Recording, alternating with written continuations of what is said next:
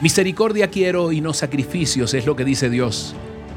Dios te bendiga con este aguacero de amor. Levántate, anímate. Si Dios está contigo, nadie contra ti. Hoy la palabra de Dios nos lleva a Mateo 9:13. Fíjate bien lo que dice. Pero vayan y aprendan lo que significa lo que pido de ustedes es misericordia y no sacrificios porque no he venido a llamar a justos, sino a pecadores.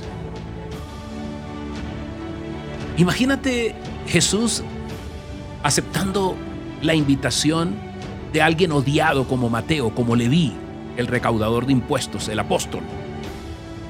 Al darse cuenta de la presencia de Jesús en esa fiesta, los fariseos se burlaron y preguntaron, pero ¿cómo, cómo, cómo puede considerarse un maestro Jesús, un rabino, en una fiesta con un grupo tan despreciable? Entonces Jesús al escuchar su pregunta, los amonestó diciendo, vayan y aprendan lo que esto significa. Misericordia quiero y no sacrificios, estaba citando al profeta Oseas. Dios siempre valora la misericordia sobre el sacrificio. Pero, ¿qué significa esto exactamente? Quiero ilustrártelo con una historia ocurrida por allá en el siglo IV, donde cientos de ascetas intentaban escapar de las tentaciones del mundo y entonces castigaban su cuerpo viviendo como ermitaños. Y los extremos a los que llegaron no te los puedes imaginar. San Asépsimas, por ejemplo, llevaba tantas cadenas que tenía que avanzar lentamente. Besarión era un monje y él ni siquiera se dio a la necesidad de descansar tranquilamente y durante 40 años, óyeme bien, nunca durmió realmente. Macario, el joven, se sentó desnudo en una ciénaga durante seis meses hasta que las picaduras de los mosquitos le dejaron un aspecto de leproso.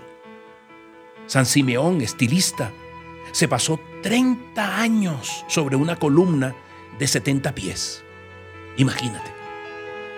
San Marón se pasó 11 años en el tronco excavado de un árbol. Y otros muchos vivían en cuevas, en madrigueras de animales, en pozos secos y hasta en tumbas. Ellos creían que el soportar el suplicio, la suciedad, porque la mayoría no se lavaban, no se bañaban, el hedor, la intemperie, los insectos, eso ellos lo consideraban como un beneficio espiritual y una señal de victoria sobre el cuerpo.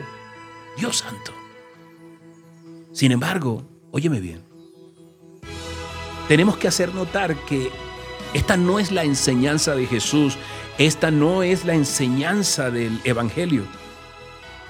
Jesús practicaba una vida normal, más bien cómoda, según la época. No leemos en ninguna parte que mortificara su cuerpo, sino en casos de necesidad útil, como el ayuno en el desierto. Y lo mismo tú encuentras en la vida y en la conducta de los apóstoles.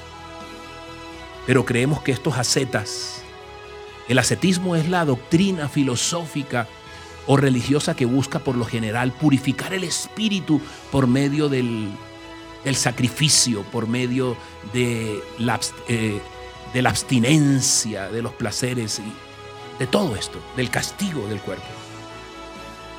Ellos eran engañados sin lugar a dudas por el enemigo, que no quiere que conozcamos la verdad. Hoy Hoy vamos a orar para no permitir que el enemigo llegue a nuestras vidas y nos haga creer que todo tiene que ser a través del sacrificio. No. Hoy Jesús nos enseña, nos invita a la misericordia, a poder participar realmente de la misericordia en vez de ofrecer sacrificios Hoy, allí donde estás, ora, ora, oremos, acompáñame. Padre Santo, bendito Rey, te alabo, te bendigo Dios, Dios misericordioso. Hoy espero que tengas misericordia de mí, Señor. Y que me puedas mostrar, Señor, que tú no buscas sacrificios. Quieres que amemos a las personas genuinamente, quieres que nos amemos nosotros mismos. Quieres que dejemos a un lado todo ritual y observemos tu voluntad, tu santidad que nada tiene que ver con rituales de castigo, Señor.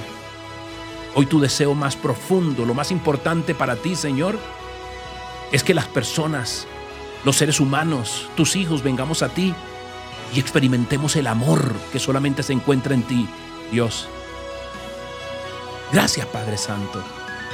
Hoy te buscamos para participar de tu amor, de tus actos de misericordia, bendito Rey. Gracias por bendecir a mis hermanos. Gracias por bendecir a cada persona, Señor, que recibe de ti, de la fuente propia de vida, tu salvación.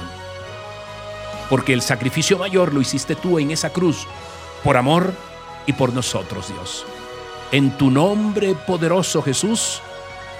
Amén y amén. Soy Moisés Angulo y Dios te dice, yo voy contigo con este aguacero de amor.